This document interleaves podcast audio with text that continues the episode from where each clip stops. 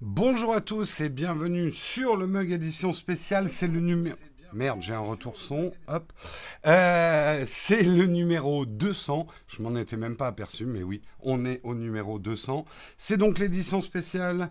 Nous sommes le vendredi 17 juillet 2020 et on démarre tout de suite.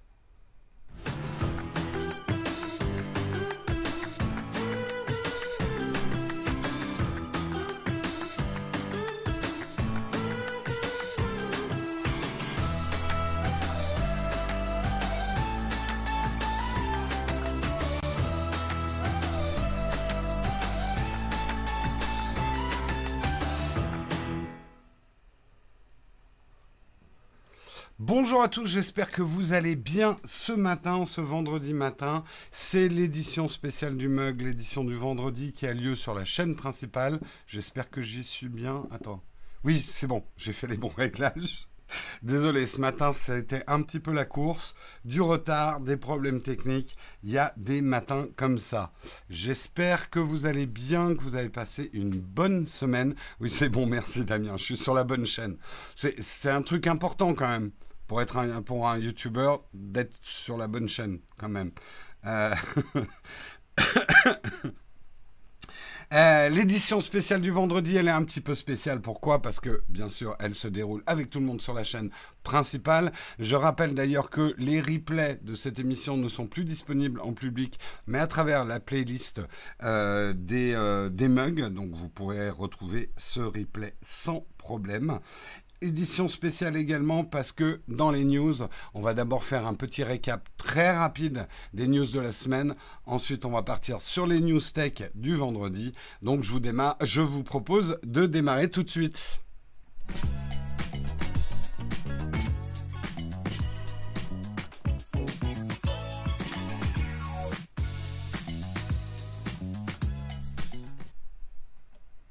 Alors je vois qu'il y a des débats numéro 200. Non, j'ai rien prévu de spécial. On fera peut-être quelque chose pour la, la 500e, mais euh, non, 200, ça compte pas. Euh, ça fait toujours que... Oui, nous en sommes à 1000... oui, nous en sommes à 1199 émissions, si on compte Texcop, tout à fait. Ça doit être ça à peu près, Olek. J'ai peut-être fait quelques erreurs dans le compteur, mais globalement, on va dire on est à 1200 émissions. C'est pas mal quand même, hein C'est pas mal. Euh, oui, j'ai dû mettre le ventilo, je transpire comme un bœuf. Donc euh, ça va me faire des petits effets dans, dans, les cheveux. Ça vous fait beaucoup rire, je sais. Allez, on commence parce qu'on n'est pas là pour parler de ma coupe de cheveux. Tout le monde s'en tape. On va parler des news de la semaine, ce qu'il fallait retenir.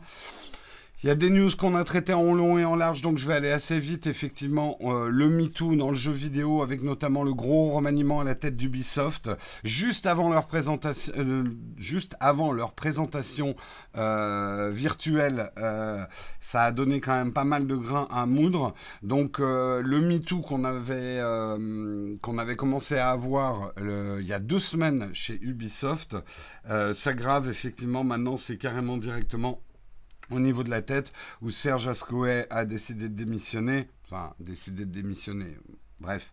Euh, Yanis Mala aussi, qui est le dirigeant des studios canadiens d'Ubisoft, et surtout Cécile Cornet, la responsable monde au niveau des ressources humaines. On a eu tout le débat sur la responsabilité des ressources humaines euh, dans cette euh, situation. Si ça vous intéresse, je vous invite à re-regarder. Je crois que c'était dans le mug de lundi. Également, ce qu'on apprenait cette semaine, c'est que la taxe GAFA, les USA, se rebiffent. C'était à s'y attendre.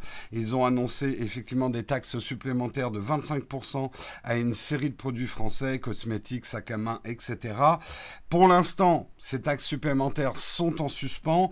C'est une manière de ramener un petit peu le bras de fer avec la France en repoussant son entrée en vigueur de 180 jours pour laisser un petit peu de place à la négociation. Euh, la France tient bon, elle l'avait dit, euh, même si on n'arrive pas à un accord monde sur ces taxes GAFA, la France a décidé d'appliquer ces taxes, elle est déjà hein, appliquée, euh, mais la France a toujours dit aussi, que si on arrivait à un accord mondial au niveau de cette taxe GAFA, elle retirerait cette taxe française. Donc, un bras de fer, on n'a pas fini d'en entendre parler. Euh, euh, Drucker a fait mieux. Bah oui, tant mieux pour lui. 5G. 5G, Londres a décidé d'exclure complètement Huawei d'ici la fin 2027. Changement de stratégie pour les Royaumes-Unis à l'égard de Huawei. L'équipementier chinois sera progressivement écarté du réseau 5G que le pays va mettre en place dans les prochaines années. Plus aucun équipement 5G ne devra provenir de Huawei d'ici 2027. Donc durcissement de la position euh, anglaise. En France, on en a parlé aussi. C'est pas aussi radical, mais ça devient plus compliqué pour Huawei. Bref, euh, les vents de suspicion se transforment maintenant quand même en règlement assez dur anti-Huawei. À tort ou à raison, on pourra en débattre encore assez longtemps. Euh, je vais très vite sur la prochaine news puisque on va en reparler ce matin. Vous l'avez certainement suivi hier. Euh, un piratage massif qui a visé Twitter, Bill Gates, Joe Biden, Barack Obama, Uber, Apple se sont mis à relayer des faux messages euh, pour une espèce de euh, autour du Bitcoin, euh, censé vous faire gagner des Bitcoins, mais bon, c'était un hack, c'était juste pour faire perdre des Bitcoins. On va en reparler, donc je ne vais pas aller trop loin dans cette brève, mais ça a commencé hier. Euh, Guillaume vous en a parlé hier. Marion vous a également parlé, et ça s'est concrétisé effectivement que Apple n'aura pas à rembourser les 13 milliards d'euros d'avantages fiscaux à l'Irlande. la, justice, la justice européenne a annoncé une décision de la Commission sommant le le groupe Apple de rembourser 13 milliards d'euros d'avantages fiscaux jugés indus à l'Irlande. La Commission européenne, qui essuie là un énorme revers, n'est pas parvenue à démontrer l'existence d'un avantage économique sélectif selon le tribunal, la deuxième juridiction de l'Union européenne, qui s'appuie sur des règles de la concurrence au sein de l'Union européenne. La Commission européenne, qui a lancé la chasse contre les arrangements fiscaux, a déclaré il y a quatre ans qu'Apple avait profité euh, d'une aide publique illégale en Irlande, ayant permis au groupe américain de réduire drastiquement les impôts versés pendant plus de deux décennies. Mais l'Irlande, prête à tout pour garder le siège européen d'Apple à Dublin, avait d'abord contesté la décision. Le pays s'est d'ailleurs félicité de la décision des juges européens. Alors, on a vu beaucoup de réactions autour de ça. Je ne vais pas m'étendre sur le sujet. Marion Guillaume en, ont parlé. Euh, ce que je dirais juste, c'est que c'est plutôt rassurant qu'on voit que la justice ne réponde pas toujours euh, à l'opinion publique. L'opinion européenne est plutôt euh, très défiante envers ces GAFA qui font de l'optimisation, voire de l'évasion fiscale. Ça, c'est justement à la justice de décider. Et que des mécanismes de contre-pouvoir européens moi, bien évidemment, j'ai envie que toutes ces situations se résolvent. C'est pas normal que ces grosses sociétés ne payent pas leurs impôts là où elles font leurs bénéfices, etc. Mais ça me rassure quelque part qu'il y ait des mécanismes euh, de contre-pouvoir aussi et que la justice soit un petit peu indépendante par rapport à l'opinion populaire et prenne des décisions parce que euh, on ne combat pas l'injustice par l'injustice. Et donc, si effectivement le, le tribunal euh, a décidé qu'il n'y avait pas, euh, que le groupe Apple n'avait pas remboursé les 13 milliards d'euros et qu'il n'avait pas profité d'un avantage illégal, bah quelque part, je trouve ça bien. Voilà. Mm.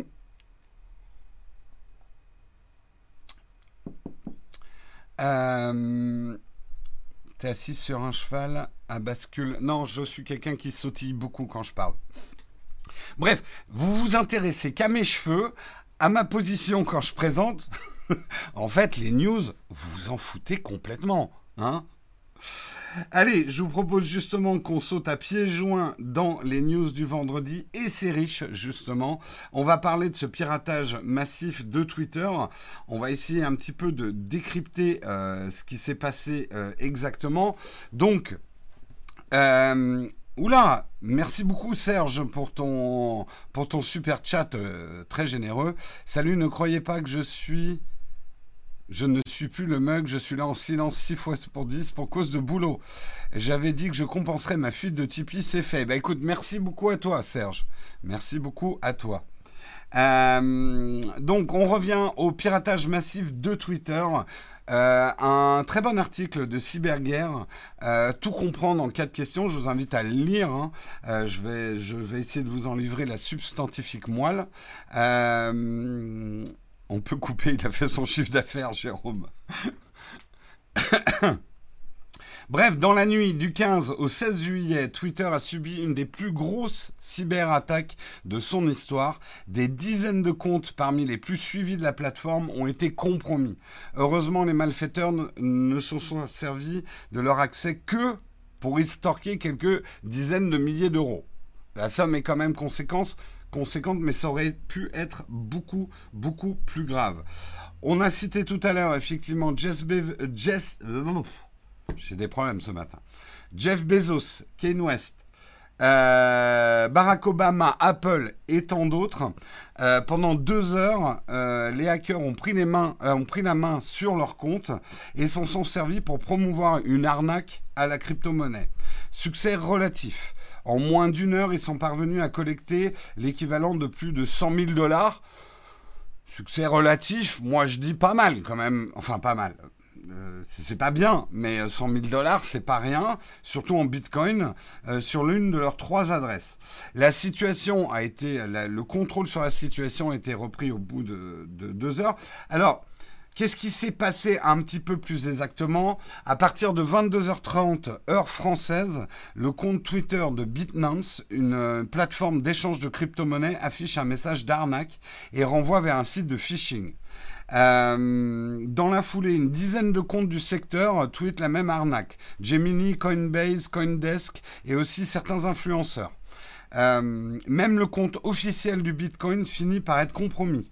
L'attaque a déjà pris une proportion immense, mais ce n'est que le début. L'alerte générale est sonnée lorsque le compte de Elon Musk publie une autre version de l'arnaque, où en traduction, ce, compte disait Je me sens généreux, je vais doubler tous les, paiements en bitcoin envoyés à mon adresse. Si vous envoyez 1000 dollars, je renvoie 2000 dollars. Euh, je ne vais faire ça que pendant 30 minutes et en publiant l'adresse du portefeuille bitcoin à laquelle il faut verser les 1000 dollars. Il y a quand même des comptes qui sont tombés dans le panneau. Hein. Euh, je vous rappelle quand même que 100 000 dollars en bitcoin ont été euh, détournés. S'il est pratiquement impossible de tracer les transferts de Bitcoin, le montant du porte-monnaie, lui, était public. Donc ça a permis de connaître la somme. Euh, les hackers se sont servis de leur accès exceptionnel pour promouvoir cette attaque basique et bien connue euh, ils n'ont finalement causé que des dégâts très limités, enfin très limités à 100 000 dollars, euh, alors qu'ils auraient pu, et c'est là où on dit limité, ils auraient pu potentiellement déclencher un gigantesque incident diplomatique et bouleverser la bourse. C'est là où effectivement il faut relativiser. 100 000 dollars, c'est grave. Mais quand vous avez le contrôle de, du Twitter de Barack Obama, euh, de Jeff Bezos, d'Apple, de d'Elon Musk, euh, de Kane West, si c'était tombé entre les mains, on va dire, de terroristes euh, plutôt que d'arnaqueurs, les conséquences auraient pu être extrêmes. Et c'est vrai que l'article fait bien de le citer, les conséquences au niveau de la bourse auraient pu être extrêmes. Alors bon, quelque part, Elon Musk a souvent pris les devants en tweetant un peu n'importe quoi, ce qui a fait faire ça à l'action Tesla mais euh, il y aurait pu avoir des mouvements de panique beaucoup, beaucoup plus graves. Euh, ils ont manqué d'ambition. Je pense que surtout, ils avaient un but, c'était l'argent. Mais, euh, alors, certains vont me demander, je vois qu'on me demande déjà dans la chatroom, et Trump, alors, Trump n'a pas été hacké et d'après un article que j'ai lu brièvement ce matin, c'est parce que sur le compte de Trump, ils ont mis des protections sociales, parce que le euh, spéciales, parce que le compte de Trump a déjà été hacké. Euh, donc Twitter, certains comptes, on va dire extrêmement euh, vulnérables, ils ont mis une protection spéciale qui a empêché le hack. Alors là, c'est justement la question que tout le monde se pose. Comment ça a pu bien arriver? Euh... Ah oui, non, je continue quand même dans le, la généalogie du truc. Ce qui c'est la réaction de Twitter par rapport aux événements. Euh, Dès le début, le réseau social a bloqué plusieurs fonctionnalités, dont celle de changement de mot de passe. Ils n'ont plus permis le changement de mot de passe parce que se faire hacker le compte, déjà une chose, mais après que le hacker change le mot de passe pour se l'approprier complètement, ça rend les choses plus compliquées. Donc déjà, ils ont bloqué les mots de, euh, de, mots de passe. L'objectif était de contrecarrer l'exploitation d'une éventuelle vulnérabilité sur une des fonctionnalités et d'arrêter ainsi le vol de compte. Parallèlement, ils ont lancé une suppression automatique de tous les messages d'arnaque. Ils y sont plus ou moins arrivés. Ils étaient relativement rapides. Euh, ça a été suivi d'un verrouillage des comptes qui étaient touchés. Mais ça n'a pas permis d'arrêter l'hémorragie. Et euh, finalement, Twitter, au bout d'à peu près une heure, a décidé d'appuyer sur le bouton rouge. Le bouton rouge, c'est pas Twitter down, c'est que tous les comptes vérifiés, même ceux qui ne sont pas compromis, ne peuvent plus publier de messages. Alors moi, j'ai pas publié à ces heures-là je dormais, mais comme je suis un compte vérifié, j'aurais été bloqué aussi. Euh, en tout cas, mon Twitter euh, Jérôme Kenborg est un compte vérifié, pas celui de, de Nowtech. Euh, cette restriction a été maintenue pendant près de deux heures avant d'être levée. Guillaume Slash, j'aime beaucoup cette théorie. De quoi vous parliez? Ah, j'arrive pas à suivre la chatroom, ça va trop vite. Euh, ça fait 4 ans que son compte est hacké à Trump. Oui, possible. Qui, quel esprit malin a pris possession de ce corps?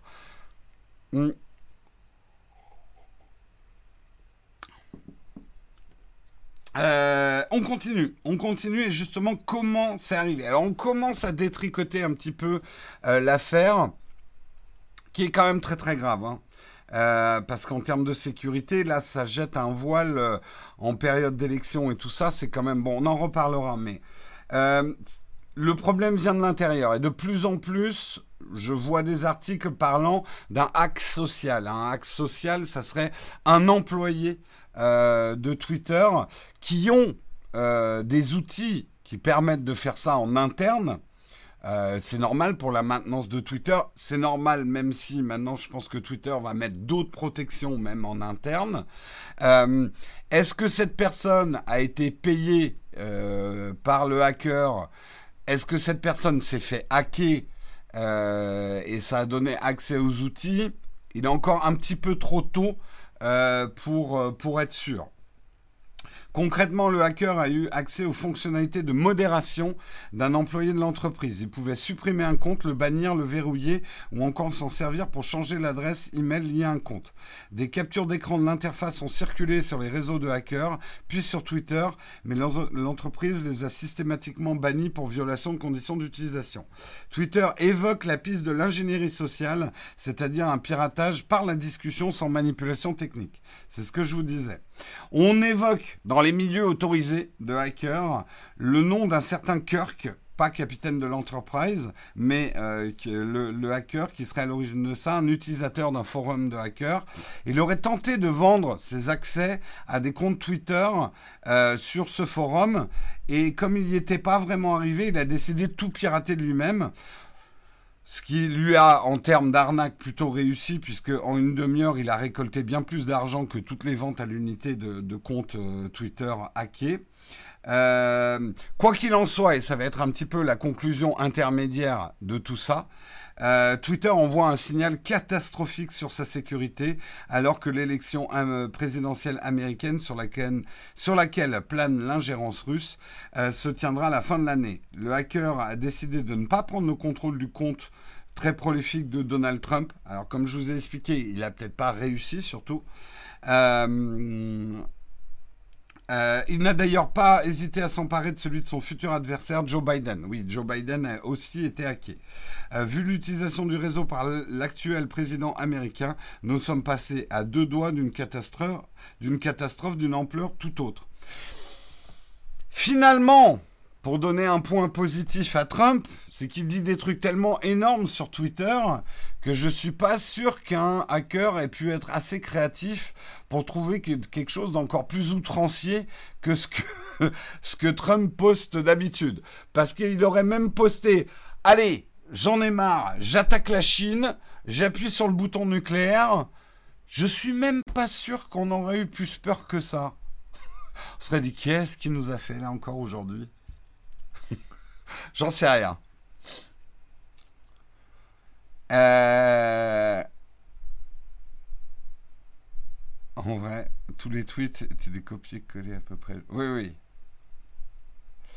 Euh, mais bon, effectivement, c'est inquiétant. C'est inquiétant, cette vulnérabilité. Je sais que euh, dans... ça se fait beaucoup en ce moment de dire Ah, mais Twitter, de toute façon, c'est pourri, il n'y a que des mauvaises choses, c'est toxique, et en plus, ils sont vulnérables. On n'a qu'à pas lancer Twitter par la fenêtre et pas l'utiliser. Je ne suis pas d'accord. Euh, j'ai envie de faire même une vidéo de toutes les bonnes choses que Twitter a apportées. C'est trop facile de faire des jugements à l'emporte-pièce manichéens. Maintenant, effectivement, il va falloir que Twitter, encore une fois, se retrousse les manches et euh, renforce très nettement sa sécurité parce qu'une vulnérabilité comme ça, ça la fout quand même très très mal. Très très mal. Euh,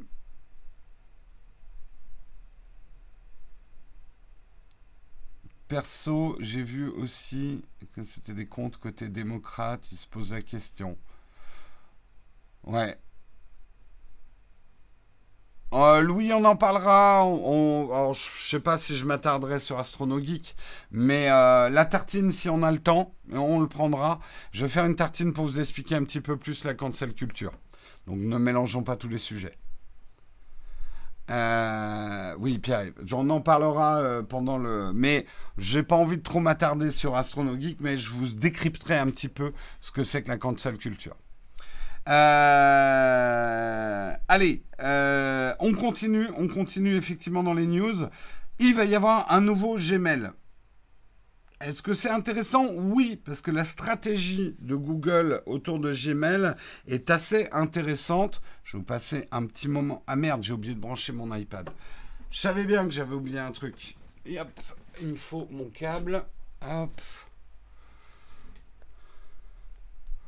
Ouh s'il vous plaît, la chatroom, est-ce qu'on pourrait ne pas commencer sur AstronoGeek Je crois qu'il a suffisamment capté l'attention.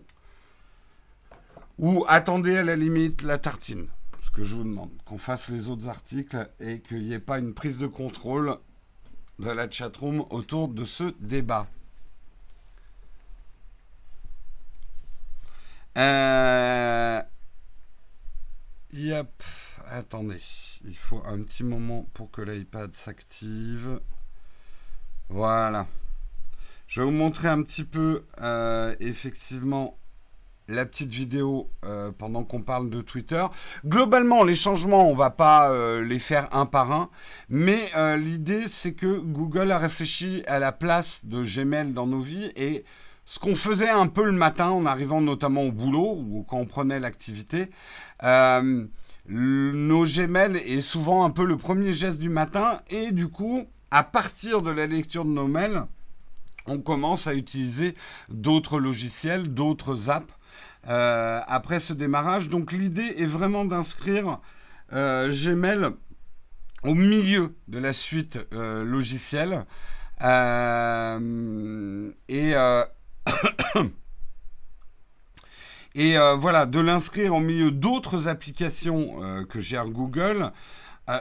L'idée quand même derrière, c'est de contrecarrer le fait que des gens utilisent Gmail et puis après ils vont ouvrir leur Zoom, euh, ils ouvrent leur Slack et tout ça, c'est des applications qui ne sont pas Google. L'idée, c'est de mieux intégrer l'idée globale. Euh, c'est euh, un. Merci Digital Time de me dire, on a des checklists, t'inquiète pas. Mais ça arrive que parfois on oublie des choses quand on est. Bref, où est-ce que j'en étais? Tout ça pour dire, voilà, l'idée de Google, c'est de réinscrire ses propres applications euh, au milieu de notre euh, de, de Gmail ou plutôt que Gmail soit au milieu des, applications. Et c'est vrai qu'on est beaucoup quand même à organiser nos, nos journées de travail autour des mails qu'on reçoit. Pour certains, moi je connais des gens qui utilisent leur mail vraiment comme un gros bloc-notes, qui s'envoient même des mails à eux-mêmes pour se rappeler des dates et des rendez-vous. Euh, c'est vrai qu'aujourd'hui, l'utilisation de mail est assez centrale dans l'organisation euh, des gens euh, pour faire beaucoup de choses.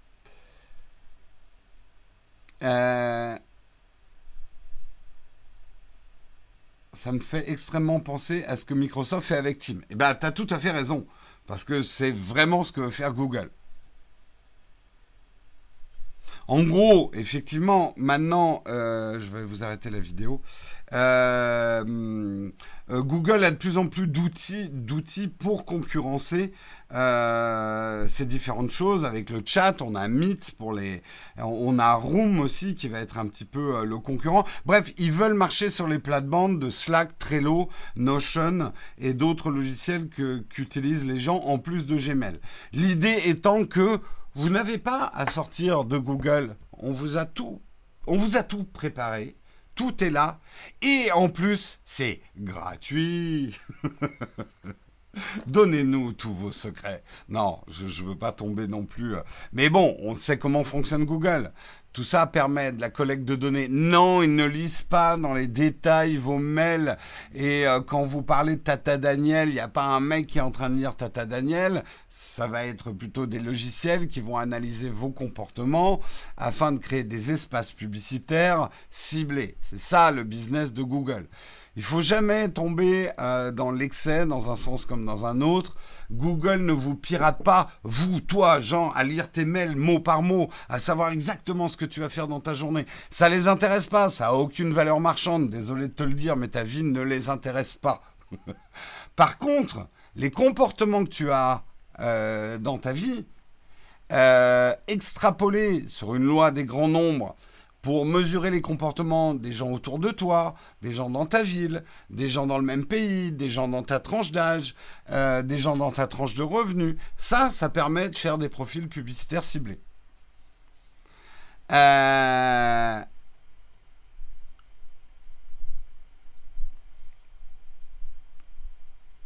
D'ailleurs, tu crois que Google nous écoute pour toutes les fois où tu parles un truc à l'oral Non, alors ça, euh, j'y crois pas du tout. Et mais même si ça m'est arrivé à moi, d'être quand même très troublé de oh mais j'ai parlé dans un truc. Euh, j'ai, euh, genre, je passe un coup de fil, je parle d'un truc, et boum, je vois une pub qui apparaît, qui est exactement du, du, truc dont je viens de parler. Donc, Google espionne ce que je dis, a trouvé le mot-clé, et bim. Non, je pense que euh, c'est nous qui oublions vite parfois les comportements qu'on a et quand on a quelque chose en tête, euh, on a eu parfois des recherches où on a cliqué sur des choses avant et, euh, et ça remonte. Je ne crois pas, après je me trompe peut-être, que Google ait la capacité de faire des écoutes téléphoniques mot par mot pour voir quels sont les mots les plus utilisés que j'ai utilisés. Je pense juste, et je sais à quel point c'est troublant parce que j'ai travaillé sur ces systèmes-là. Les algorithmes prédictifs de consommation des gens font que parfois, et on y arrive maintenant, et Amazon y arrive très bien, à prévoir ce que vous allez acheter après, avant même que vous l'ayez vraiment formulé dans votre esprit. Simplement avec la construction, le pattern de ce que vous avez acheté avant. Euh, c'est flippant. Je vous le dis, c'est flippant. Et on se dit, mais merde, je suis prévisible à ce point-là. Eh ben, je vais vous donner froid dans le dos. Oui, vous êtes ultra prévisible. Mais ultra, ultra prévisible, vous pouvez même pas imaginer à quel point vous êtes prévisible. Il suffit de faire une corrélation entre où est-ce que vous en êtes dans votre vie, l'âge que vous avez, votre condition sociale, l'adresse où vous achetez, l'adresse où vous habitez, ce que vous avez acheté euh, précédemment, et statistiquement, on peut déterminer les produits que vous allez acheter après. Vous allez voir, c'est... Enfin, intéressez-vous à ça, c'est ultra flippant. On se dit, mais merde, putain, je ne suis pas libre. Je ne peux pas décider d'acheter quelque chose sans être un homme libre. Ben non, en fait, on est assez prévisible. Oui, mais ça va bien au-delà du stock de brochettes de rosé en fonction de la météo. On le sait. Un exemple, ça, c'est un exemple, mais qui existait bien avant l'informatique. Ça, je le sais parce que j'ai bossé pour une marque de chips quand je travaillais dans la, pub. Et vous pouvez pas imaginer à quel point la vente de chips est liée à la présence du soleil dans le ciel. Euh, dès qu'il y a du soleil, on veut s'acheter des brochettes, du rosé, euh, euh, de, des chips. Et c'est étonnant, c'est étonnant. Mais ça, c'est facile. Ça, c'est encore très très facile. Là où ça devient troublant, c'est quand, quand les algorithmes arrivent à... On est en train de complètement sortir du sujet, mais c'est intéressant. Les algorithmes arrivent à prévoir que parce que vous avez acheté euh, tel produit Euh, genre, vous avez acheté un appareil photo. Euh, vous, euh, vous êtes à telle tranche de revenus. Vos enfants, bah maintenant, parce que ça, ils l'ont vu dans vos mails, vous faisiez de la recherche immobilière pour vos enfants, donc vos enfants sont plus là. Donc, ils peuvent prévoir, par exemple, qu'il va y avoir vous allez avoir moins de charges parce que les enfants sont partis de la maison. Vous venez d'acheter un appareil photo, vous allez avoir envie de vacances. On arrive à la bonne saison, bim, je te mets un petit truc. Mais là où ça devient hyper troublant, c'est qu'ils vont même arriver à prévoir votre destination. En se disant, tiens, il a déjà voyagé là, là et là. Statistiquement, on le verrait bien partir à tel endroit. Et boum, vous voyez la pub émerger. Mais j'en parlais avec Martine au téléphone tout à l'heure. Mais bon Dieu, mais c'est pas possible. Voilà. je, vous, ai résumé les algos.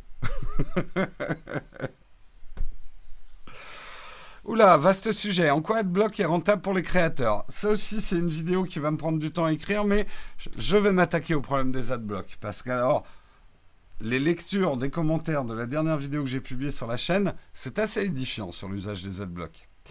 Euh, c'est qui cette Martine, Nicolas Hein? Bref, ne croyez pas que vous êtes imprévisible. Allez, je continue, on était juste en train de parler de Gmail. Hein. Là, vous m'avez complètement fait partir dans les graviers. Euh, c'est flippant. Oui, en même temps, un bon commerçant qui vous connaît bien, il peut arriver aussi à prévoir ce que vous allez acheter. euh on est prévisible, c'est la nature humaine. Hein. Bref, euh, revenons un petit peu sur le Gmail. Bah, on a un peu tout dit. En gros, voilà, Gmail va être au centre effectivement des outils euh, de Google et vous permettre de tout faire au même endroit. J'avance, j'avance parce qu'il est déjà 8h37. On n'y arrivera pas. Bon, après, même, c'est pas grave. Si l'émission s'arrête à 9h30, c'est pas très grave. Euh, j'en étais ouf. La justice européenne annule l'accord de transfert de données entre l'Union européenne et les États-Unis. C'est quelque chose d'hyper important. La Cour de justice de l'Union européenne vient d'annoncer que le Privacy Shield entre les États-Unis et l'Union européenne euh, va être annulé. Créé en 2016, cet accord dit bouclier de protection des données permettait aux firmes du numérique de transférer légalement les données personnelles de citoyens européens vers les États-Unis. C'est fini. Rappelons d'ailleurs que le Privacy Shield faisait suite au Safe Harbor euh, qui a également été rejeté en 2015. La justification de ce revirement risque d'ailleurs de faire grincer quelques dents à la Maison Blanche, qui n'arrête pas de grincer des dents d'ailleurs. Euh, puisqu'elle estime que les systèmes américains de protection des données ne sont désormais plus suffisants pour permettre l'application de l'accord. Pour vous la faire courte, le Privacy Shield actuel n'est pas euh, compatible avec le RGPD. Euh, le RGPD qui euh, maintenant effectivement est euh, plus ou moins harmonisé, mais on va dire harmonisé quand même en Europe. On a des lois beaucoup plus protectrices de nos données qu'aux États-Unis. Les États-Unis, même s'il y a des lois qui commencent à passer, d'abord c'est pas harmonisé d'un État à un autre et sont quand même beaucoup moins protectrices des données. la justice a eu à se prononcer sur la validité de cet accord suite à un recours collectif euh, intenté par le fervent défenseur de la vie privée Marx Schrems euh, contre Facebook. Ce citoyen autrichien estimait que la firme ne respectait pas les normes sur la vie privée en transmettant certaines de ses données aux services de renseignement américains. Voilà. Euh, on est reparti pour une nouvelle taxe sur le camembert européen aux États-Unis. On en a parlé déjà au début. Est-ce que le Privacy Shield et NSA compliant C'est la vraie question. Donc, en fait, euh, ça vous paraît peut-être mineur comme information, mais c'est une information vraiment majeure. Parce qu'aujourd'hui, quand même, une grande partie du business, les réseaux sociaux, etc., se faisait sous le couvert de ce Privacy Shield qui permettait le transfert de data sans problème des citoyens européens vers les États-Unis. Et eh bien, c'est fini. C'est fini. Il va falloir effectivement euh, que euh, les réseaux sociaux, notamment, négocient au cas par cas. Ça va leur compliquer le business. Mm. Et après, les États-Unis critiquent la Chine sur les mêmes pratiques. Eh, on est dans un grand jeu de tu me tiens, je te tiens par la barbichette, qui résume un peu la géopolitique mondiale. Euh, on continue, on continue et on va terminer. Oui, euh, j'avais pas fait trop trop d'articles pour pouvoir, euh, vu que la tartine va être assez conséquente et je sens que ça va partir dans tous les sens. J'ai prévu un petit peu plus de temps, mais je voulais quand même terminer parce que c'est un petit clin d'œil, un petit clin d'œil loisir, c'est un petit clin d'œil émotion. on le sait, on en a déjà parlé, la nouvelle version de Microsoft Flight Simulator va sortir. Bien, ce que vous ne savez peut-être pas, c'est que la version physique aussi va sortir. Pas obligé de le télécharger. Et la version physique, eh bien, elle tiendra sur 10 DVD double couche. 10 DVD double couche. Je vous montre la boîte. Voilà. Le prochain Fly Simulator, donc une dizaine de DVD. Ça vous laisse quand même double couche hein, en plus. Hein ça vous laisse quand même envisager la contenu de data qu'il y a pour pouvoir y jouer. Ouais. Alors, juste justement pour, euh, information, euh, euh, un des jeux qui physiquement prenait le plus de place, c'était GTA V. C'était 7 DVD à sa sortie en 2015. Eh bien, c'est battu. Microsoft Flight Simulator, 10 DVD double couche. Qui va acheter des DVD dans la chatroom? Qui a encore un lecteur de DVD Sur son ordinateur, hein, j'entends.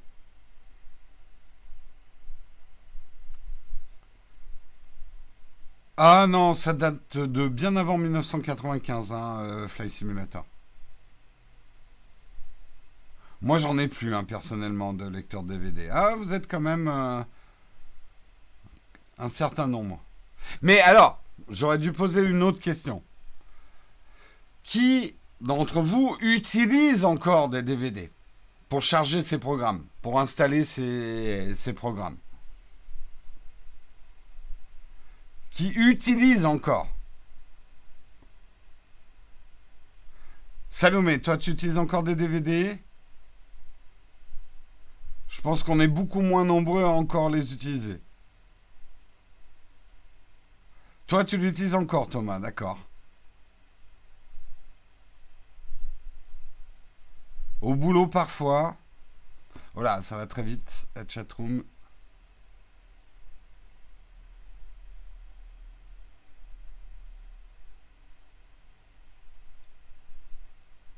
T'as encore un lecteur de disquette, d'accord.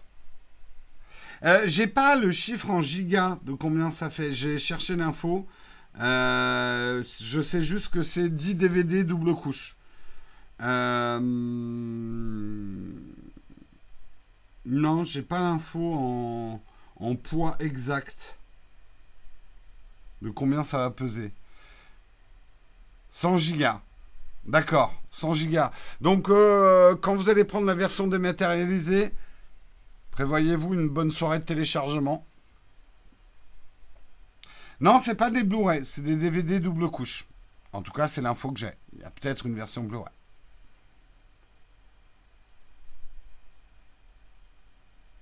C'était GTA qui était 100 Go. Moi, je dirais que c'est plus de 100 Go, mais euh, un double couche, ça fait 8,4 Go. Ah ouais. Donc 80 Go utiles pour 10 DVD double couche, d'accord. Ok. Pas tant que ça. C'est beaucoup, mais c'est pas. À peu près 100 gigas. Voilà, ok, d'accord.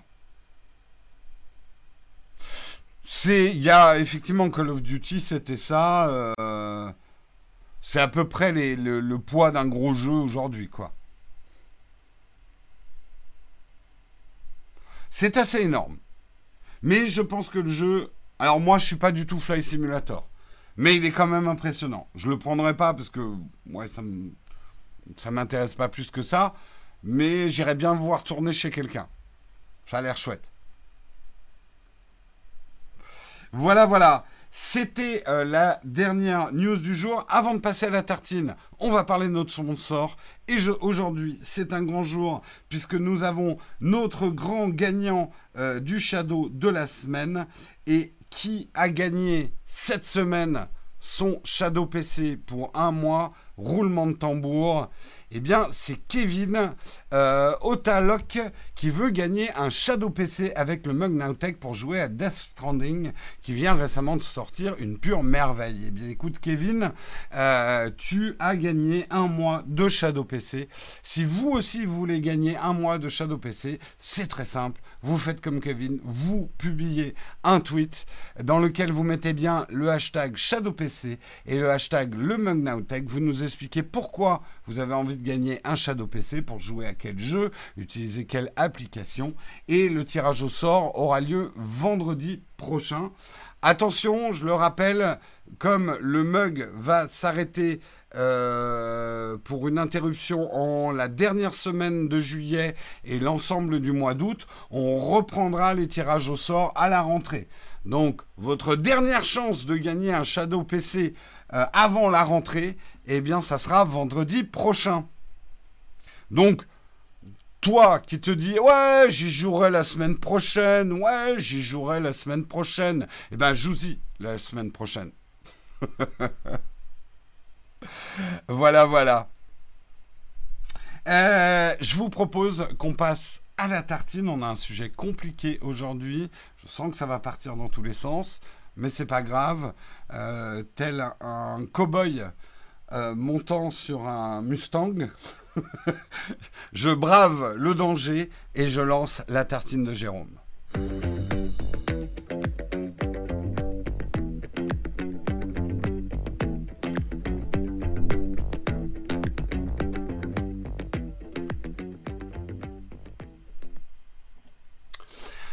La tartine ce matin, j'ai décidé de vous parler de la cancel culture parce que tout le monde ne sait pas exactement euh, ce qu'il en est. Certains ont besoin peut-être un petit peu euh, du champ lexical. C'est quoi un pointeur? C'est quoi être dans la sauce? Euh, C'est quoi la cancel culture? Euh, Donc je vais essayer un peu de décrypter les choses. Bien évidemment, je sais que beaucoup d'entre vous vont me dire mais qu'est-ce que tu penses de ce que ça a fait Astrono Geek sur la cancel culture? Je, je vous le dirai. Je vous le dirai avec des grosses pincettes. Parce que moi, mon principe, c'est ne juge pas et tu ne seras point jugé. C'est pas moi qui l'ai inventé, c'est dans la Bible. Euh, mais ça marche encore de nos jours. Mais euh, ouais, je vous donnerai mon avis sur, euh, sur toute cette histoire. Mais on va d'abord parler de la cancel culture en elle-même. Il y a beaucoup d'articles hein, qui vous résument. là, alors, je n'arrive plus à retrouver le mien. Euh, qu'est-ce que c'est en fait que cette euh, cancel culture, cette violence au nom d'un monde meilleur? C'est le titre de l'article. La cancel culture sévit de plus en plus sur Internet. On va essayer de vous expliquer les mécanismes de cette justice sociale qui vire trop souvent au cyberharcèlement. Euh, en fait, le principe part souvent d'une bonne intention, c'est-à-dire dénoncer une personne avec un comportement qu'on considère problématique qui empêche, euh, qui l'empêche de nuire.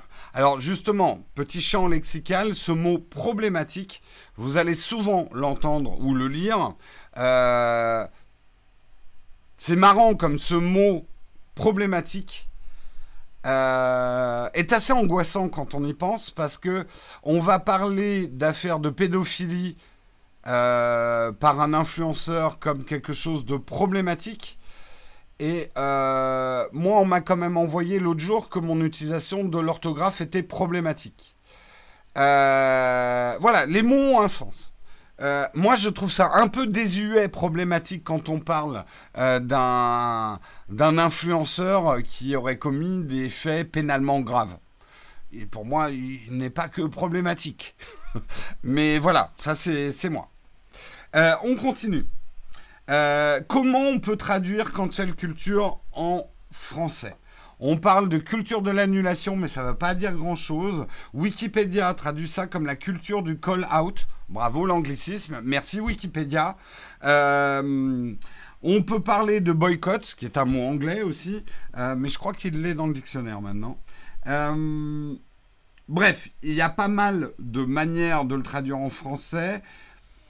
Moi, j'appelle ça clouer au pilori. Vieille expression, euh, clouer au pilori, mais c'est exactement ça. On prend quelqu'un et on le cloue au pilori, quoi. c'est un petit peu ça. Euh, politique de l'oubli, non, ça c'est des traductions littérales. Ce n'est pas ça la cancel culture. Justement, euh, la politique de l'oubli euh, ne veut rien dire par rapport à, tout ça. Attendez un peu avant de partir sur Astronogeek, quoi. Mais il vous obsède, ce garçon. Pensez à autre chose. oui, lapidé sur la place publique. C'est ça. C'est la chasse aux sorcières, le martyr de Saint-Barthélemy. La culture de la mise au pilori, ouais, je, suis, je suis un peu plus ça, quoi. Bref. Euh, problématique au regard, effectivement, des luttes pour l'égalité. Le plus souvent, les plus connus, sont portés sur des sujets dits sexistes, racistes, homophobes, transphobes. On va en gros pointer quelqu'un et euh, dire cette personne a dit des choses, a eu des actes, a fait des choses qui font d'elle une personne sexiste, raciste, homophobe, transphobe. Mais maintenant, ça s'étend à tous les domaines. Pas assez écolo. Euh, ne ferme pas sa fenêtre pendant euh, la crise du coronavirus. ne défend pas la langue française parce qu'elle fait des anglicismes. ça s'étend à tout un tas de sujets est considéré comme problématique à tous les niveaux, il est recommandé de ne plus l'écouter, l'inviter à lui prêter attention. Donc, en pointant cette personne, on dit d'une certaine façon, toutes les personnes qui le suivent, l'écoutent avant, après, pendant, euh, ne doivent pas. Parce que c'est une mauvaise personne, il faut la canceler, il faut la, il faut la, la, bannir. Euh, voilà, c'est un peu ça, mettre au pilori.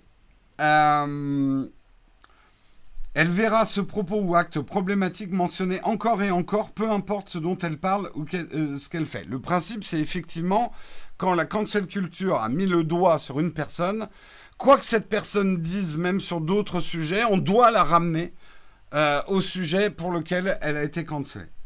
Elle fera l'objet d'une bataille du type choisis ton camp. Pour ou contre telle ou personne.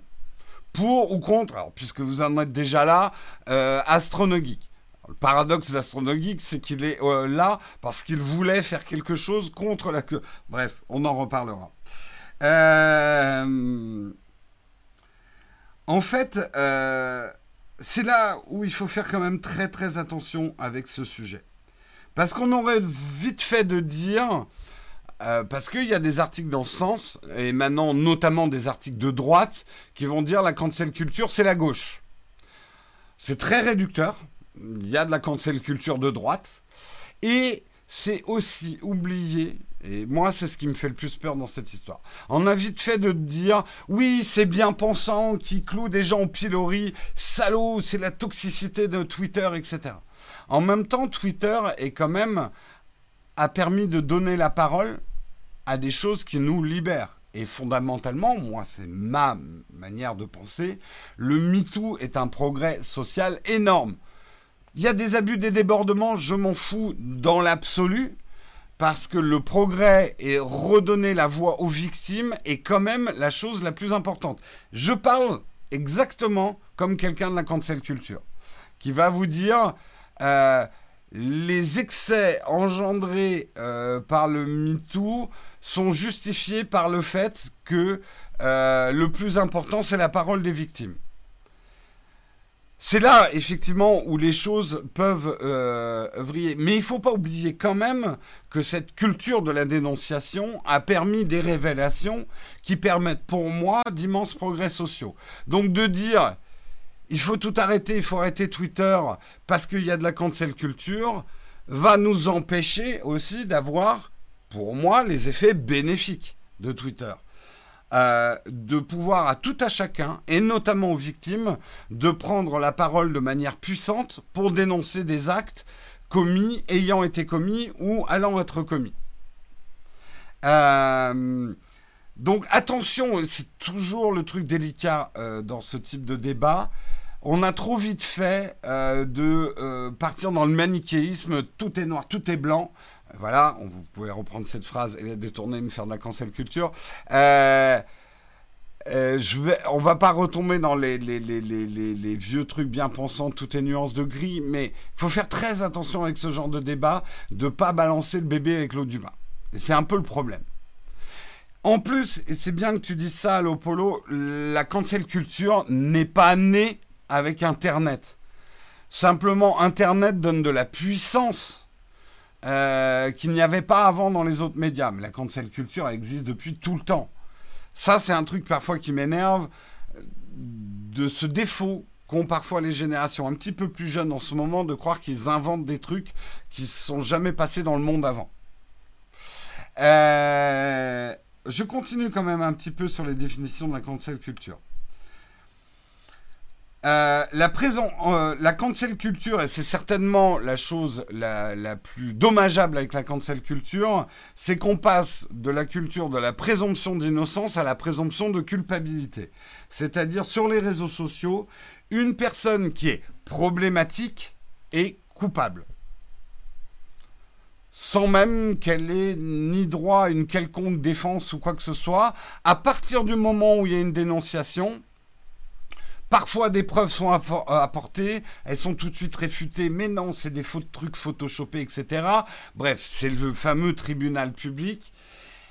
Et c'est presque euh, comme des justices à l'ancienne, ça serait presque au coupable, euh, ou en tout cas à la, au condamné, euh, de non pas au condamné, au ah merde. En tout cas, à la personne de d'apporter elle-même les preuves de son innocence à partir du moment où elle était accusée. Or, notre justice est dans la plupart des pays euh, aujourd'hui euh, la justice repose sur la présomption d'innocence. Une personne n'est pas coupable tant qu'elle n'a pas été reconnue par le système judiciaire coupable. Et ça jusqu'au dernier moment. Euh, au prévenu, merci. En fait, c'est le problème majeur de cette cancel culture elle juge les personnes avant même que la justice s'empare des dossiers. Et parfois même, elle fait obstruction à la justice. Et c'est ça le problème. Et là, on tombe, quand je vous dis ça date pas d'hier, on tombe dans toutes les problématiques culturelles des tribunaux publics. Euh, de, euh, des, euh, des, pendus sur la place de grève. Si on demande aux gens de faire justice eux-mêmes, bah, regardez des westerns, hein. Donc c'est des tribunaux populaires. Donc ça, c'est quand même un gros problème, euh, c'est que la présomption de culpabilité devient plus forte que la présomption d'innocence. Et surtout, et c'est là, et je terminerai un peu là-dessus, une personne qui est prise dans un problème de cancel culture, elle va subir les conséquences et quelque part subir les peines avant même qu'une quelconque décision de justice soit prise. Et j'en veux pour exemple des gens qui ont été mis euh, justement au pilori. On l'a vu avec, euh, avec le cas de James Charles, on l'a vu avec, euh, comment elle s'appelle, l'auteur de, de Harry Potter. J'arrive pas à retrouver son nom. mais vous l'avez probablement dans la chatroom. Bref, un tas de personnes qui ont été mises comme ça accusé publiquement avec euh, des accusations. Mais attention, vous voyez le travers dans lequel, et je lis même pas la chatroom, euh, J.K. Euh, Rowling, merci. Euh, le truc est de dire, à ce moment-là, toutes ces accusations-là sont fausses. Non Et c'est là le truc où il faut pas tomber dans le piège. Certaines de ces accusations sont révélées vraies et grâce à Twitter ont pu émerger et ont donné lieu quand même à des affaires qui depuis sont passées entre les mains de la justice et des coupables et des gens ignobles euh, sont soit sous les verrous, euh, soit, euh, bon, je ne vais pas vous refaire toutes les histoires, mais on a pu arrêter des monstres grâce aussi à la possibilité qu'offre Twitter de donner euh, une grande visibilité à des accusations. Et surtout, euh, permettre à des victimes de ne plus se sentir seules et isolées, euh, non écoutées, muselées, comme elles l'étaient par des médias plus anciens et plus traditionnels.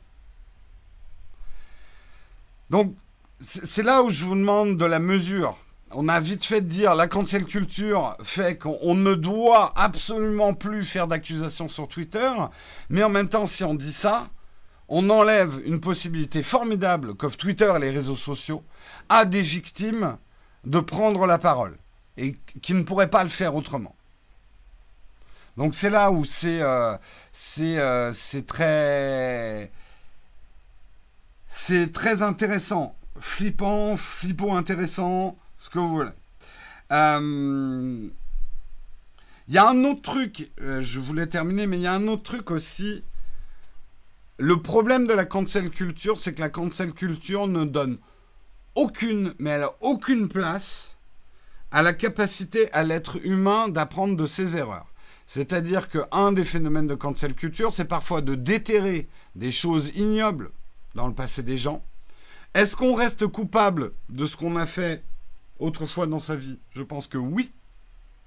Est-ce qu'on a le droit de changer dans la vie? Oui. Est-ce qu'on a le droit de changer fondamentalement? Est-ce qu'on peut changer fondamentalement? Oui. Moi, en tout cas, c'est ma conviction profonde. Euh, je crois en la rédemption, je crois à la possibilité à un, être aussi ignoble soit-il euh, de pouvoir revenir dans le droit chemin. Euh, je crois, je crois à tout ça. Je crois effectivement au droit à l'oubli, hein, qu'une personne euh, qui a commis des choses répréhensibles dans son passé a un droit à l'oubli. Et ça, la cancel culture ne le permet pas du tout. À partir du moment où vous avez fait une erreur, vous, vous, vous êtes stigmatisé à vie. Ce n'est absolument, vous n'avez si, on, si quelqu'un vous dit j'ai fait telle connerie quand j'étais jeune, je le regrette aujourd'hui. Et ça, on l'a vu notamment avec euh, les affaires autour de la Ligue du LOL. Du LOL. Euh, Vincent Glade, qui euh, a fait une longue explication et des excuses autour de la Ligue du LOL, qui n'a pas été pénalement, enfin légalement. il y a encore des procès en cours, etc. Mais maintenant, il peut plus rien dire sur Twitter sans qu'on le ramène dans la ligue du LOL. Enfin bon, voilà, il n'a pas le droit d'avoir de changer en fait. Euh, ça parle de Sardoche. Sardoche est en voie de rédemption. Regarde, il a même dit à AstronoGeek ce qu'il fallait faire. Quand Sardoche vient de dire ce qu'il faut faire, tu peux te dire que tu es dans la merde. J'avoue que c'est dégueulasse, hein, mais enfin c'est dégueulasse. Quand j'ai vu que Sardoche disait à Astronogeek, ouais, t'aurais peut-être pu modérer un peu tes propos, je suis parti dans un éclat de rire. Enfin, ceux qui connaissent, hein, voilà. On va dire, ça fait du bien de rire un peu, même si les choses sont, euh, sont tragiques. Euh, Ah tiens, bah tu fais bien, euh, Nausicaa, de, de, plonger là-dessus. Euh, elle décide elle-même de conserver cette visibilité. Tu parles de personnes qui ont une visibilité publique. Alors là, on va arriver au fameux truc que, j'adore détester, euh, la rançon de la gloire. Toutes les personnes qui se retrouvent dans des deep shit, enfin dans des, des moulins à merde autour du cancel culture, elles ont une notoriété. C'est des influenceurs, elles ont choisi leur mode de vie, elle travaille pour avoir la gloire et la notoriété. C'est normal qu'elle paye le prix cher. Est-ce qu'il n'y aurait pas un petit soupçon de rancune et de jalousie dans ce raisonnement-là? C'est-à-dire, moi, je ne suis pas une personne célèbre, donc une personne qui est célèbre, il faut qu'elle paye. C'est la rançon de la gloire. T'as intérêt à payer. T'as une vie qui est meilleure que la mienne ce qui n'est pas dit hein, d'ailleurs, hein, d'être célèbre ne rend pas forcément heureux, euh, voire le contraire. Euh, mais moi, je suis pas célèbre, donc Twitter, c'est génial parce que moi, euh, petite personne sans notoriété, je peux faire tomber une personne avec de la notoriété. Ça, je dois avouer que dans certains cas, dans l'acharnement et dans la meute de loups, généralement, vous avez, on va dire, les loups alpha qui commencent à attaquer euh, une célébrité. cancel culture. Et puis après, vous avez les louveteaux, la meute de loups qui vient se coller au truc. Là, il y a quand même euh, des, il y a un côté un peu revanchard. Il y a un petit côté euh, revanchard. Après, le problème après, je dirais final de la cancel culture, moi je trouve qu'elle est, il y a zéro nuance. C'est-à-dire, moi je suis choqué de voir avec à quel point parfois, euh, quand les mecs sont là en train de faire des mèmes, un tel est dans la soupe, eux est dans la sauce, un tel est dans la sauce, alors qu'on est en train de parler de, de, pédophilie, c'est un peu léger quoi, comme. Euh, et il va être un peu traité au même titre que quelqu'un qui a fait quelque chose de beaucoup moins grave. C'est justement cette culture de la non-nuance, quoi. C'est. Euh, t'as fait. T'es problématique. C'est ce que je disais tout à l'heure sur le mot problématique. Euh, le mot problématique est devenu fourre-tout et que on va clouer au pilori tant des mecs où les accusations sont quand même graves euh, et d'autres qui sont quand même des trucs plus légers. Il n'y a plus de nuance, quoi. Attention quand même aux mots que vous employez dans la chatroom. Euh, on, a, on a un système de modération. Voilà, je préfère vous prévenir. Bref, comme vous voyez, la cancel culture, c'est euh, effectivement un problème. Et ça fait dix fois que je termine là-dessus. Parfois, les gens sous-estiment les conséquences de la cancel culture. S'attaquer à une célébrité célébrité. Hein. Euh, ouais, c'est bien, on peut balancer des trucs, c'est pas bien grave, on balance des blagues et tout ça. On s'amuse beaucoup qu'il perde ses sponsors ou euh, que sa réputation soit démolie, mais des vies entières sont démolies. Et ça commence à arriver, mais moi, c'est le pronostic que je vous donne. Euh, ces tribunaux populaires à la cancel culture, on va, je, je veux pas être pessimiste, mais on a déjà et on va au-devant de pas mal de suicides. De gens dont la vie est ruinée par un mauvais tweet, euh, une mauvaise parole, un truc soit détourné, soit une erreur qu'ils ont fait. Ils n'arrivent pas à s'en sortir, ils sont dans la sauce pendant des années et des années. Ils sont obligés de de, de, faire complètement autre chose et tout le monde n'en est pas forcément capable de se réinventer de A à Z. Ils sont démolis, accusés euh, et ils s'en remettent pas. Et là encore, on n'a rien inventé. Euh, c'est des choses qui arrivent depuis que la célébrité existe, quoi. Mais parfois, je suis choqué de la trivialité euh, quand on parle d'un tel qui est dans la sauce on a l'impression que pour les gens qui balancent des trucs sur la personne dans la sauce, que c'est pas bien grave. C'est plus un être humain. Et finalement, bien souvent, en voulant condamner le cyberharcèlement, on cyberharcèle euh, les personnes qu'on accuse. Voilà. Bon. Comme vous le voyez, c'est un sujet extrêmement complexe. C'est déjà 9h08. On va parler un petit peu, parce que ça, c'est dans l'actualité. Certains ne sont pas au courant. Euh, je vais résumer, essayer de donner un avis très rapide sur ce qui s'est passé avec Astronogeek. Astronogeek est une chaîne euh, sur euh, l'astronomie. honnêtement, je regarde pas Astronogeek, hein, donc je connais pas son contenu habituel. Je regardais un petit peu à l'époque où il faisait des, il y a longtemps, des vidéos YouTube sur la photo. Qu'est-ce qui s'est passé? Globalement, si vous suivez un peu les réseaux sociaux et notamment Twitter et que vous suivez les trending topics, là on pourrait en parler aussi longtemps, mais les trending topics pour moi sont une des sources du malaise. Je ne suis pas sûr que les trending topics soient une très bonne idée, mais bon, euh, je, m'égare. Euh, il y a eu un trending topic, euh, c'était quoi, fin de semaine dernière ou début de cette semaine, j'arrive plus à me souvenir, avec une remontée du balance ton YouTuber avec pas forcément des nouvelles histoires, mais des accusations, notamment envers, euh, encore une fois, des accusations euh, envers Vodka, les mêmes envers Norman. On avait déjà parlé hein, du euh, balance ton YouTuber. Merci Alexis Huguenot pour ton super chat. On fait de la cancel culture avec Trump ou Zemmour. Bah, n'empêche que, bon, on pourra en parler, mais Trump, euh, Zemmour, je connais moins, mais Trump, oui, il est carrément. Enfin, c'est pas un hasard si Trump est président des États-Unis aujourd'hui. Voilà. Euh, je reviens. Donc, il y avait un hashtag qui trendait, balance ton youtubeur. Là-dessus, outil, euh, donc Astronogeek, euh, a publié un thread, donc une suite de tweets, où il a dit un certain nombre de choses euh, sur lui et sa vie. Des choses plus ou moins condamnables, en disant, je résume, en gros, si vous venez fouiller la merde chez moi, voilà tout ce que vous y trouverez. En gros, il s'est fait son auto-tribunal, euh, son auto-accusation. Voilà toutes les mauvaises choses que j'ai fait dans mon passé et que je fais aujourd'hui. Il y avait le fond et la forme. Euh, dans la forme, c'était un peu et j'en ai rien à battre. Euh, je fais ceci, je fais cela, et je m'en, bats les couilles de ce que vous en pensez. De ce que j'ai compris après sur AstronoGeek, c'est un petit peu sa personnalité.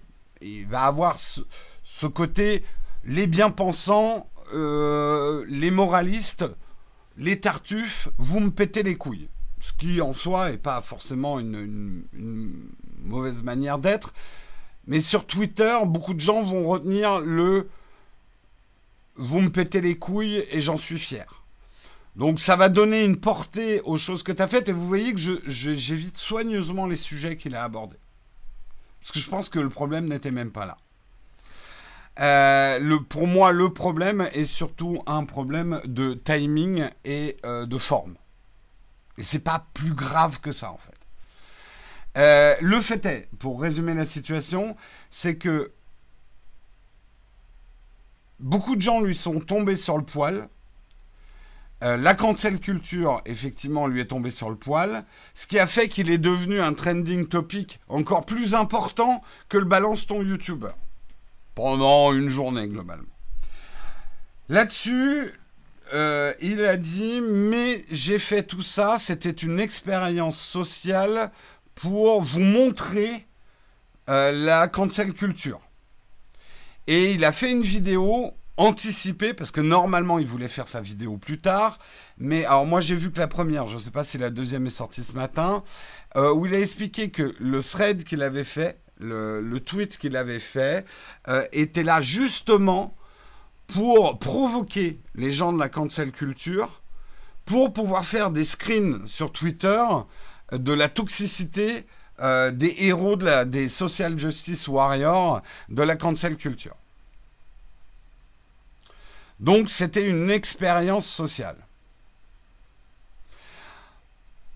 Moi, pour résumer, on va prendre une image. Ce que AstronoGeek nous a. Moi, tout ce qui m'a prouvé, c'est que. Il y a une poudrière. Il y a une poudrière, on va dire, c'est un bâtiment, c'est une poudrière avec plein de tonneaux de poudre. La poudrière, elle est déjà euh, chauffée à blanc. Il y a le feu autour de la poudrière, puisqu'il y avait Balance ton geek. Tout ce que nous a prouvé euh, euh AstronoGeek, c'est que dans cette situation d'une poudrière avec du feu autour, si toi tu rentres avec une torche et que tu lances la torche dans la poudrière, ça te pète à la gueule. Pour moi, c'est la seule démonstration qu'il a faite là-dedans. Donc, il n'a pas fait une expérience euh, sociale sur la cancel culture. Il a juste montré que en balançant une torche dans une poudrière où il y a déjà le feu, ça te pète à la gueule. Voilà. Est-ce que ça a une valeur comme démonstration d'un point de vue scientifique? Ça se discute. Et je pense que lui-même se rend compte de son erreur. Et moi, j'ai regardé sa vidéo. Et il, il a vachement raison sur plein de trucs. Le problème, c'est que la façon dont il a fait euh, jette un discrédit total sur sa méthode, en fait. Euh, lui pensait pas créer autant de réactions. C'est là où je dis, et encore une fois, je me permettrai pas de juger Astronogeek, ça m'intéresse pas. Euh, mais c'est un peu normal que t'aies pas eu des réactions euh, limitées. Internet, et moi je l'avais vu ce jour-là, Internet était déjà, était déjà chauffé à blanc. avec les affaires de vodka normales, on était en plein, il y avait des mèmes de sauce dans tous les sens, etc. Euh, balancer ce thread de regardez, moi aussi j'ai fait des trucs pourris, vous avez rien sur moi. Désolé, je ne peux pas. Tu vois, même euh, Siri est désolé. Euh, voilà, c'était vraiment pas le moment. Et je sais, et je sais que tu t'en mords les doigts parce que c'est ce que, enfin, je me permets de te tutoyer. Je te connais pas, euh, Arnaud, mais c'est con parce que T'es parti, et je pense que c'était une très bonne idée de faire une vidéo. Alors, après, on pourrait parler de la légitimité d'une chaîne sur l'astrologie, de parler de la cancel culture. Tu dis dans ta vidéo que tu veux partir sur d'autres sujets. Je te conseillerais d'ouvrir une nouvelle chaîne si tu veux faire ça. Parce que, attention à pas prendre ton public qui vient aujourd'hui pour regarder des sujets sur l'astrologie, euh, l'astronomie, pardon sur l'astronomie, les prendre en otage pour les amener sur d'autres sujets qui sont quand même peut-être plus personnels ou qu'ils ont peut-être pas forcément envie d'avoir. Voilà. Peut-être monter une autre chaîne pour ce genre de sujet. Ça, c'est un conseil à part. Je suis le premier à dire que euh, un YouTuber doit changer de sujet et ne pas s'enfermer dans des cases. Euh, si tu as envie de parler d'autre chose que l'astronomie, comme à une époque, tu as eu euh, envie de parler d'autre chose que la photo, très bien. Peut-être pas sur la même chaîne. Euh, bref, je sais même plus où j'en étais. Mais voilà, euh, c'est dommage parce que effectivement, la forme était.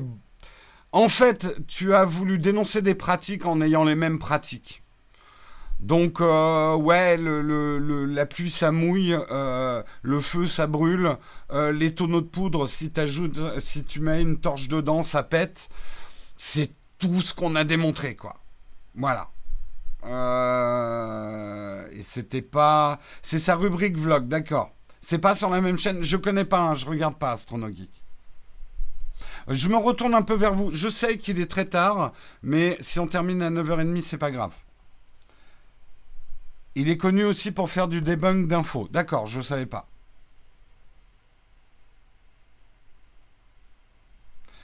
J'aime bien ton nouvel éclairage, ça donne plus de peps euh, le matin. Il y a aussi un nouvel objectif.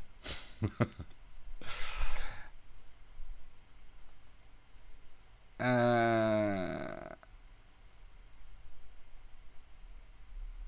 c'est sur la même chaîne et oui, c'est trop mélangé. Ouais, c'est là où je pense qu'effectivement, euh, moi, ça m'arrive avec. Je regarde surtout des chaînes. Si je connais pas Astronogeek, c'est que je vous l'ai déjà avoué souvent, je regarde plutôt des chaînes américaines que des chaînes françaises. Euh, ne serait-ce que pour pas être euh, terrifié par ma concurrence. Euh, non, mais je regarde plutôt des chaînes américaines et ça m'est déjà arrivé des chaînes où le mec parlait d'un truc qui m'intéressait et puis on sent qu'il a envie de parler d'autre chose et il fait ça sur la même chaîne et moi je suis pas venu pour ça et ça me dérange. Et du coup, j'ai arrêté de regarder son contenu. Ça m'est déjà arrivé.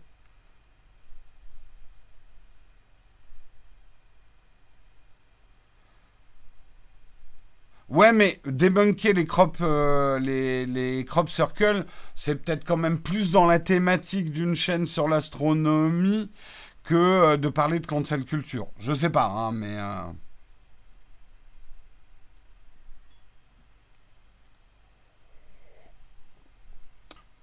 Alors là-dessus, j'ai entendu beaucoup de gens accuser AstronoGeek d'avoir manœuvré tout ça pour faire de la vue et du buzz.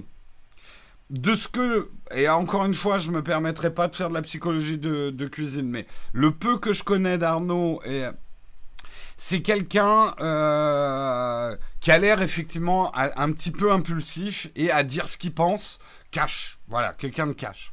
Et ça, c'est un autre truc. Et vraiment, je vais terminer là-dessus parce que c'est peut-être le plus important. Ce côté, euh, les gens vrais, les gens qui te disent exactement ce qu'ils pensent, qui te disent cash, qui euh, euh, vont pas tortiller du cul pour chier droit, qui vont de manière brutale.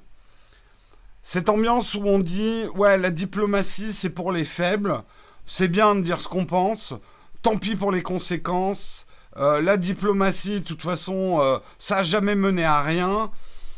Et là, j'extrapole. Attention, hein, je ne suis pas en train de comparer Arnaud à quoi que ce soit d'autre, mais après, on a des, on a des présidents des États-Unis où les gens qui le soutiennent vont dire au moins, enfin, enfin, un président qui fait ce qu'il dit. Ce qu'il a dit, et euh, eh ben maintenant il le fait. En gros, ces paroles militantes pour gagner une élection, bah, il les applique après en politique. En n'en ayant rien à foutre de la moitié du pays qui n'est pas d'accord avec lui. Pour moi, tout ça est problématique. Et c'est le monde dans lequel on est aujourd'hui. C'est cette espèce de vertu qu'aurait euh, le côté cash et de dire tout ce qu'on pense. Et eh ben moi, je vais vous dire ce que je pense de ça. Je pense que tout ça manque beaucoup de modestie et manque euh, beaucoup de recul, d'introspection, euh, et ouais, de, de, modestie, de, modestie de, de mesure. Dire ce qu'on pense en n'en ayant rien à foutre des conséquences autour de soi, ben, euh, c'est juste qu'on n'en a rien à foutre des conséquences autour de soi, quoi. Et que, effectivement, quand on, est écouté par un certain nombre de personnes, on a une responsabilité vis-à-vis de ça, de faire attention à ce qu'on dit. De retourner parfois ce qu'on va dire longtemps, longtemps dans sa tête avant de le sortir. D'essayer de mesurer les conséquences que ça peut avoir. Euh, on doit peser le pour et le contre. On doit faire preuve de diplomatie. La diplomatie n'est pas la science des faibles ou le discours des faibles. Ce n'est pas enrober les choses et mentir, la diplomatie. C'est faire attention à son, interlocuteur, mesurer les conséquences de comment les choses vont être prises, et puis parfois arrêter de se mettre au milieu du débat. C'est tout ça. C'est tout ce que je voulais dire sur le sujet. Allez, on va passer à la dernière. Il est 22, mais alors là, on est complètement la fête du slip ce matin. On va passer. Euh, désolé, hein, j'ai pas pu euh, lire euh, tous vos commentaires. C'était un sujet effectivement. Oui, modestie, humilité, c'est ça le mot que je cherchais. De toute façon, pour moi, c'est la source de beaucoup de mots actuels de, des influenceurs, des, du public, des viewers. Tout ça manque de modestie et d'humilité beaucoup, et je suis pas en train de dire attention, ne me faites pas dire ce que j'ai pas dit, je n'ai pas dit que Astronogeek pétait plus haut que son cul, mais je trouve que beaucoup, beaucoup d'influenceurs pètent plus haut que leur cul. Voilà. Et se croient sortis de la cuisse de Jupiter et que le monde attend leurs bonnes paroles pour continuer à avancer. Ça manque d'humilité, c'est clair. Euh, on va passer à la dernière rubrique de l'émission, c'est les camps de fac. Vous avez des questions, j'ai peut-être des réponses.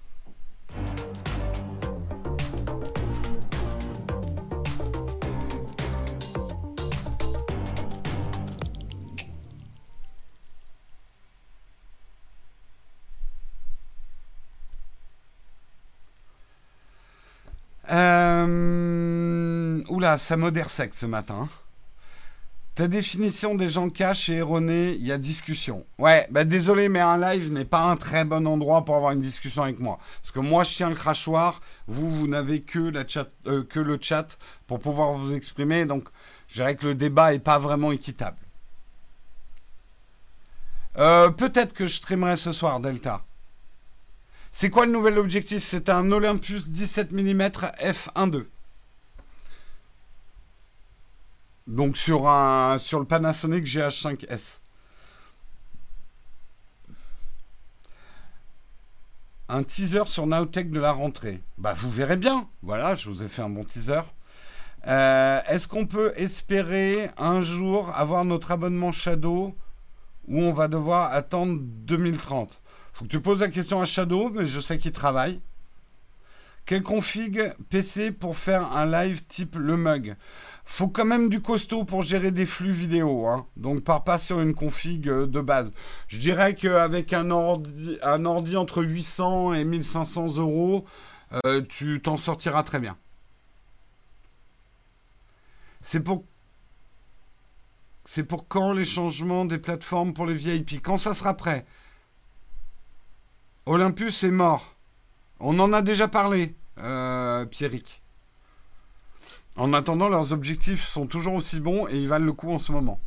Euh, Jérôme, tu parles de youtubeurs en termes d'influenceurs. Quel youtubeur a une influence euh, sur toi? Ça va même au-delà de ça. Je vois beaucoup de gens qui, je, ça me fait sourire dans les commentaires, les gens. Je suis pas influencé par la, la pub, je suis pas influencé par les influenceurs, je suis libre dans mes achats. Alors là-dessus, moi, je vais vous dire, je suis extrêmement modeste. Je suis une grosse éponge et je suis influencé par la moindre mouche qui me passe devant les yeux. tu me dis un truc qui est bien, je suis là. Ah ouais, il me le faut. Non, mais ça aussi, c'est bien. Ah ouais, bah il me le faut aussi. Je suis total influençable. Est-ce que des gens après ont beaucoup d'influence sur moi dans les youtubeurs? Euh, Oui, il euh, y a euh, la chaîne de Art of Photography. J'aime beaucoup ce que fait ce, mec. qui a de l'influence sur moi? C'est tout con, mais j'adore Camera Conspiracies. Je vous avais déjà parlé de cette chaîne. Euh, j'adore parce que ces débats par le non-sens sont pleins de sens. Ça concerne que les appareils photo. Euh, oui, voilà, j'ai des, euh, des youtubeurs qui m'influencent plus que d'autres. On peut t'influencer pour que tu streams ce soir. Non, c'est pas une question d'influence, c'est une question de temps encore, Matt. J'ai beaucoup, beaucoup de travail. On va peut-être faire un live entre midi et deux avec Albert où on va parler justement, je vois plein de questions. On va parler du Canon R5, du Canon R6 et du Sony A7S euh, 3 On va en parler entre midi et deux sur notre chaîne Twitch. Voilà. Avec Albert. C'est quasiment sûr. Non, pas Albert. Si, avec Albert. Sur le Nowtech QG, ouais. Sur le Nowtech QG, notre chaîne Twitch. Salut Jérôme, vous exportez en quel format vos vidéos et comment les compresser? Ouh, ça va être long, euh, Guillaume, je peux pas le faire là. Un jour, j'en parlerai dans une vidéo de ça. Tu penses quoi du Sony A7S qui va sortir? On en parlera entre midi et deux sur notre Twitch. Comment on fait pour voir les mugs en replay? Il y a une playlist avec tous les replays des mugs.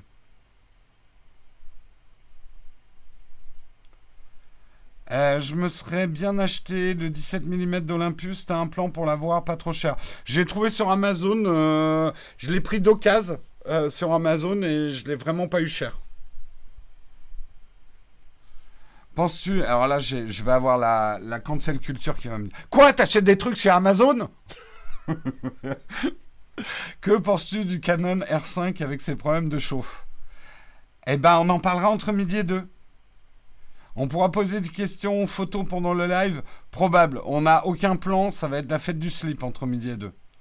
Jérôme, j'ai besoin de toi, mais moi aussi j'ai besoin de toi. Euh, est-ce que l'Apple Watch Série 3 est un bon achat? Oui.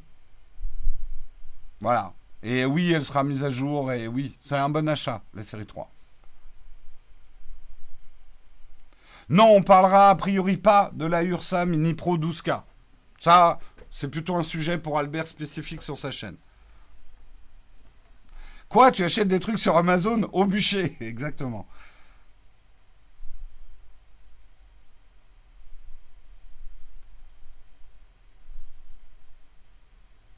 Bonjour, tu as un appareil photo qui filme à conseiller pour les sols. Ça dépend ce que tu fais, euh, des photos, de la vidéo, ton budget. Euh, j'ai autant de conseils que de gens qui m'en demandent. Bonne phrase, ça. Toi qui utilises N26, il y a des frais de fermeture de compte. Faudrait leur demander. J'avoue que comme j'ai pas fermé mon compte, je sais pas.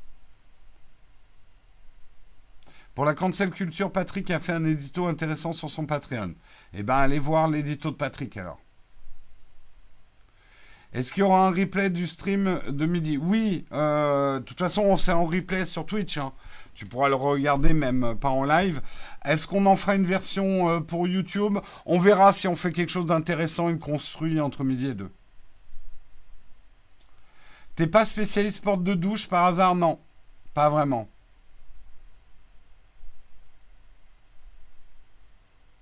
Bientôt un multicam en live. On en a déjà fait des multicams en live. Les deux derniers unboxing live qu'on a fait étaient multicam. Ta focale préférée pour la vidéo? Ça dépend de la situation, mais que ça soit en photo ou en vidéo, j'aime beaucoup le 85 mm.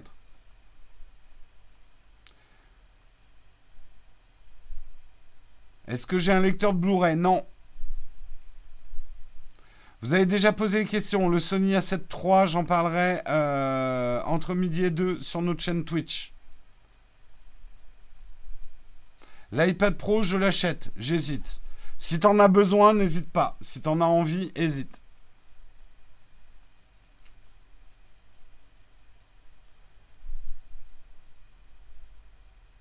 La boîte Nowtech est à l'équilibre ou bénéficiaire? On est pour l'instant plutôt à des points d'équilibre avec des petites capacités d'investissement. Euh, je ne vais pas pouvoir vraiment embaucher plus, mais euh, faire travailler d'autres personnes des, corps de métier de l'audiovisuel. Euh, et pour moi, ça, c'est une grande victoire. Parce que je fais, en tout cas, notre ambition, c'est de créer de l'emploi, avant tout. Mais pour créer de l'emploi, il faut créer de la richesse. Eh ouais, il faut faire des profits. Eh ouais.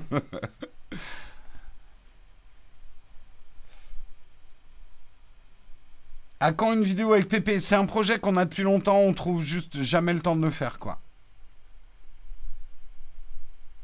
Comment on fait pour te voir sur Twitch? Bah tu vas sur Twitch et tu t'abonnes à la chaîne Nowtech QG. Nowtech QG. Bon allez, il est 9h31. Je crois que là, il faut vraiment qu'on arrête. C'était super intéressant. Je regrette pas d'être parti sur des sujets aussi longs. Euh, je je, vois que beaucoup d'entre vous n'ont pas décroché. Euh, et euh, on reparlera. On reparlera parce que c'est des sujets intéressants. Encore une fois, ne pas retenir juste que la cancel culture, c'est le mal et il faut tout jeter.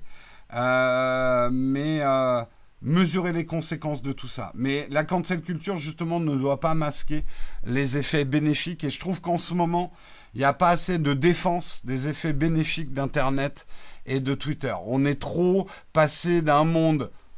Oh là là, Internet c'est fantastique, il y a des licornes, on rigole, c'est trop bien, tout est gratuit, oh là là, c'est monde merveilleux. À Twitter, c'est la merde. Oh là là, l'humanité est perdue. On est passé de carré dans là. Enfin voilà, c'est euh, toujours euh, pas de demi-mesure. Euh, j'ai presque envie d'écrire un truc euh, pour la défense d'Internet et tout ce que ça a apporté de bénéfique au monde et qu'il ne faut pas qu'on jette ça aux ordures. Tout ça pour vous dire une très bonne journée, un très bon week-end à tous. On se retrouve lundi. Ça sera la dernière semaine, la semaine prochaine, avant notre arrêt estival. C'est pas pour cause de vacances, mais on va dire qu'on met l'émission un peu en jachère pour préparer la rentrée. Donc cette pause sera euh, du 27 juillet. Enfin, on est là, je crois, le 27. vendredi prochain, on sera là. Et après, on revient début septembre. Globalement, voilà, c'est ça qui va être euh, l'arrêt. Je vous fais d'énormes bisous. Et, euh, et puis, on se retrouve lundi prochain. Et bon week-end à tous. Et rendez-vous entre midi et deux pour ceux qui veulent euh, suivre Albert et moi et nos vociférations sur des caméras qu'on n'a même pas encore en main. Ça donne envie de regarder tout de suite. Allez, ciao tout le monde.